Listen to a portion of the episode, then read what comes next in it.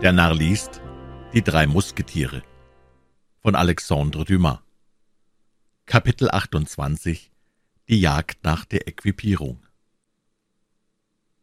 Der bewegteste und geschäftigste von den vier Freunden war augenscheinlich D'Artagnan, obwohl D'Artagnan Gardesoldat und als solcher leichter zu equipieren war als die Musketiere, die im Range höher standen, allein wie man sehen konnte, hatte unser Junker aus der Gascogne einen etwas behutsamen und geizigen Charakter, und dabei war er im Kontrast ruhmredig, um Porthos die Spitze zu bieten. Athos ging nicht aus seinem Zimmer. Er war entschlossen, betreffs seiner Equipierung keinen Schritt zu wagen. Porthos setzte seine Spaziergänge fort, die Hände auf dem Rücken und den Kopf schüttelnd, indem er dabei murmelte, »Ich werde meine Idee verfolgen.« Aramis sah trübselig und verwahrlost aus und sprach gar nichts.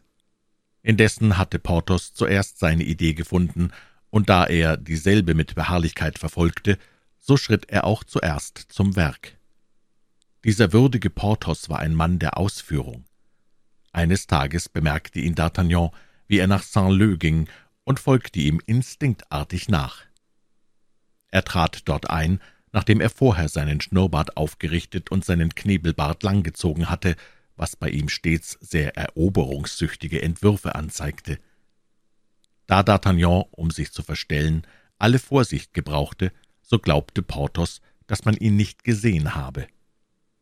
Porthos lehnte sich an die eine Seite eines Pfeilers, D'Artagnan an die andere, ohne dass er bemerkt wurde. D'Artagnan gewahrte neben dem Pfeiler, wo er und Porthos lehnten, auf einer Bank eine Art reifer Schönheit, wohl ein bisschen gelblich und trocken, aber stolz und steif unter ihrer schwarzen Haube. Die Augen des Porthos neigten sich verstohlen nach dieser Dame und schwärmten sodann wieder im weiten Kreis umher.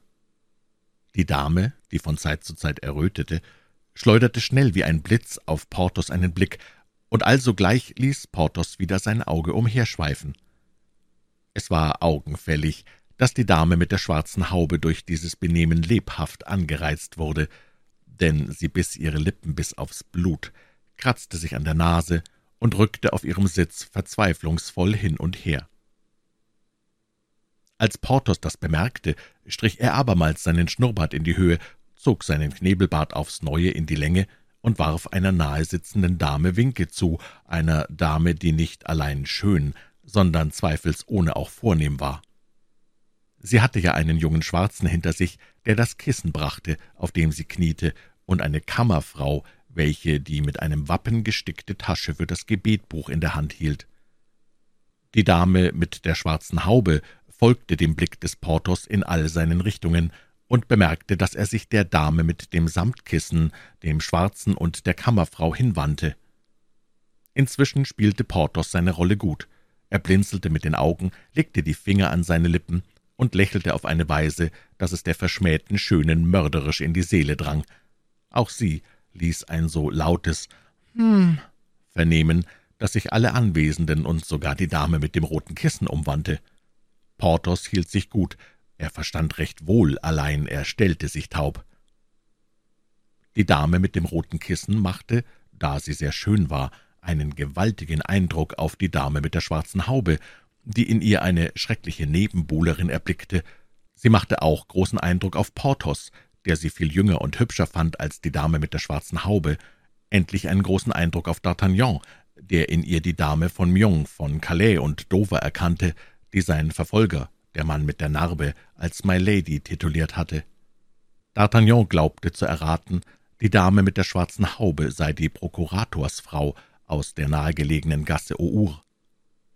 Infolgedessen erriet er ferner, dass Porthos Rache zu nehmen suche für seine Niederlage in Chantilly, wo sich die Prokuratorsfrau rücksichtlich der Börse so hartnäckig bewiesen hatte. Doch mitten unter dem allem bemerkte auch D'Artagnan, dass kein einziges Gesicht die Artigkeiten des Porthos erwiderte. Es waren bloß Chimären und Illusionen. Die Prokuratorsfrau stand auf, um den Saal zu verlassen.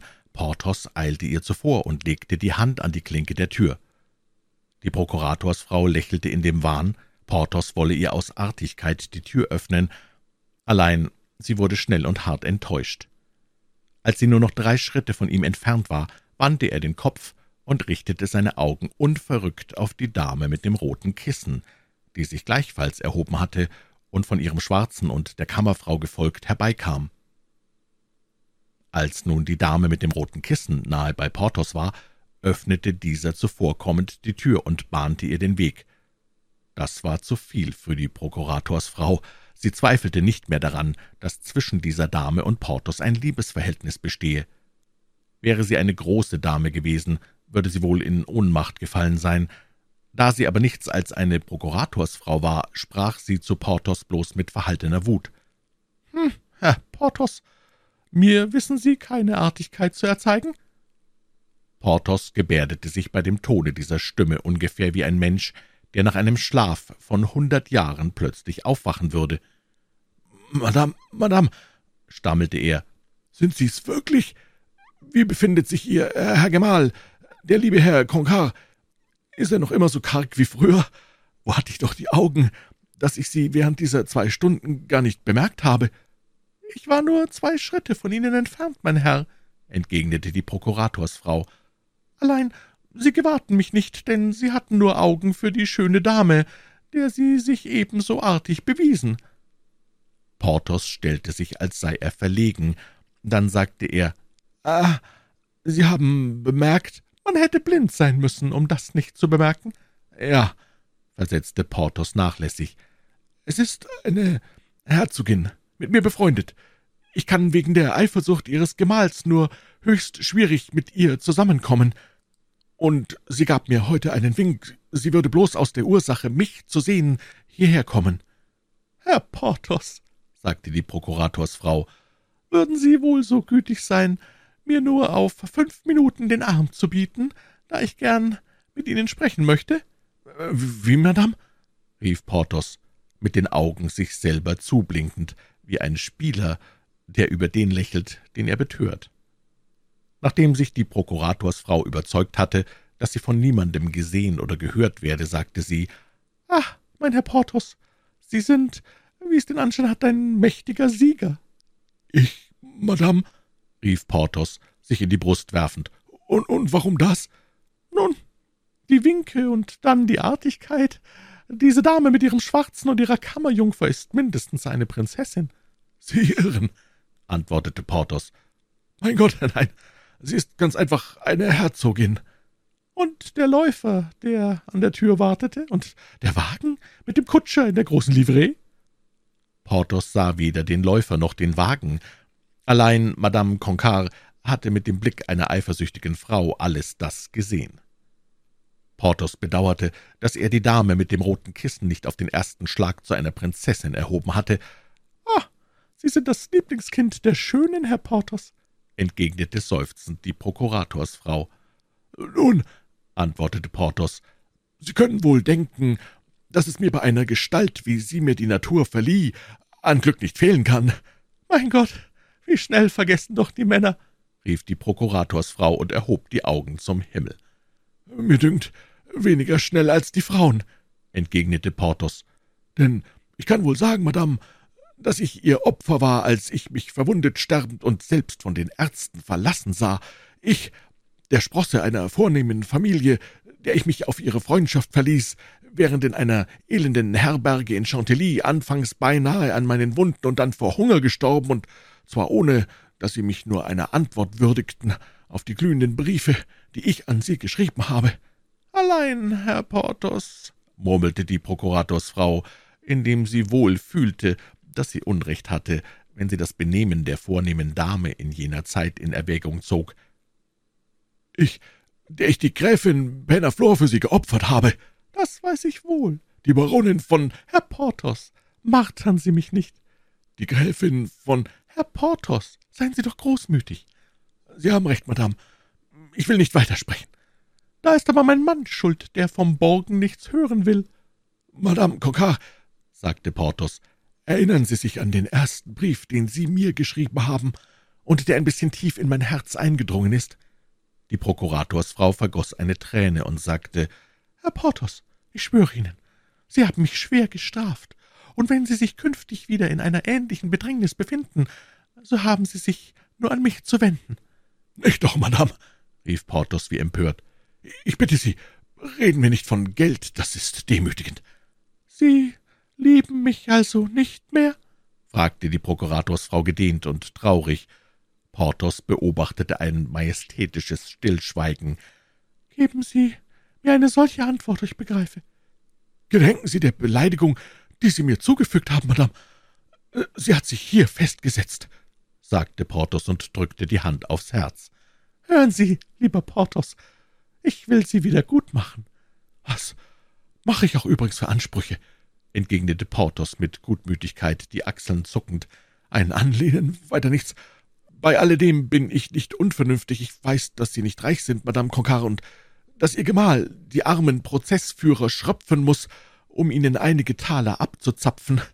Ja, wären Sie eine Gräfin, eine Marquise oder eine Herzogin, so würden sich die Dinge ganz anders machen, und Sie verdienten keine Nachsicht.« Die Prokuratorsfrau war gereizt und sagte, »Wissen Sie, Porthos, dass meine Börse, ob auch die Börse einer Prokuratorsfrau, doch vielleicht besser gestellt ist als die Kasse all ihrer zugrunde gerichteten Zierpuppen.« »Sie haben mir da eine doppelte Beleidigung zugefügt«, sprach Porthos und ließ den Arm der Prokuratorsfrau aus dem seinigen gleiten.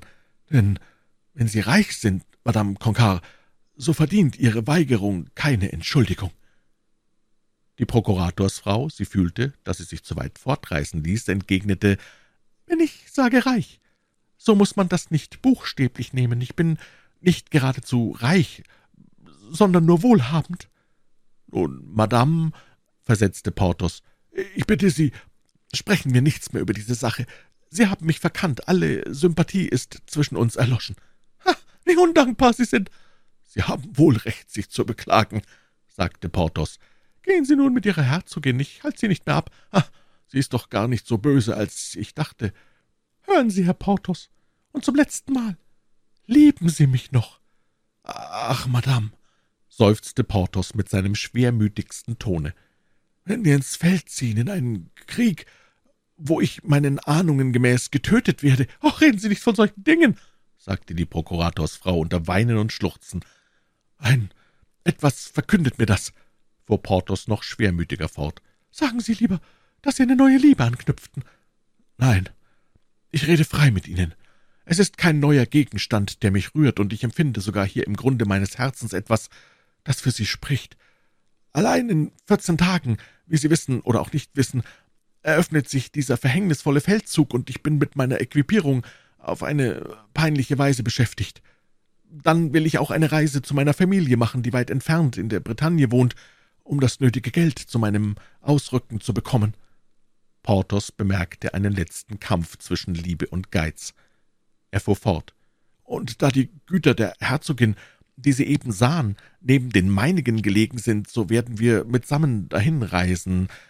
Wie Sie wohl wissen, sind die Reisen nicht lang, die man zu zweien macht.« »Haben Sie also keine Freunde in Paris, Herr Porthos?« fragte die Prokuratorsfrau. Porthos antwortete mit seiner melancholischen Miene. »Wohl glaubte ich, welche zu haben, doch sah ich ein, dass sie mich betrog.« »Sie haben Freunde, Herr Porthos, Sie haben Freunde«, erwiderte die Prokuratorsfrau mit einer Ereiferung, von der sie selbst überrascht war. »Beachten Sie unsere Verwandtschaft. Sie sind der Sohn meiner Tante und folglich mein Vetter. Sie kommen von Royan in die Picardie. Sie haben in Paris mehrere Prozesse und keinen Anwalt. Werden Sie wohl alles das berücksichtigen?« »Vollkommen, Madame.« »Kommen Sie zur Mittagsstunde.« »Ganz wohl.« »Und halten Sie sich klug vor meinem Gemahl, der spitzfindig ist, trotz seiner sechsundsiebzig Jahre.« »Sechsundsiebzig Jahre, Pest, ein hübsches Alter«, sagte Porthos. »Ein hohes Alter, wollen Sie sagen, Herr Porthos? Wirklich kann mich der liebe Mann jeden Augenblick als Witwe hinterlassen«, fuhr die Frau fort und blickte Porthos bedeutungsvoll an. »Zum Glück ist laut Heiratsvertrag dem überlebenden Teil alles Vermögen zugesichert.« »Alles Vermögen«, sagte Porthos. »Alles.« »Sie sind eine vorsichtige Frau, wie ich sehe, meine liebe Madame Concar rief Porthos und drückte ihr zärtlich die Hand. »Wir sind also wieder ausgesöhnt, lieber Herr Porthos?« versetzte sie, indem sie sich dabei zierte.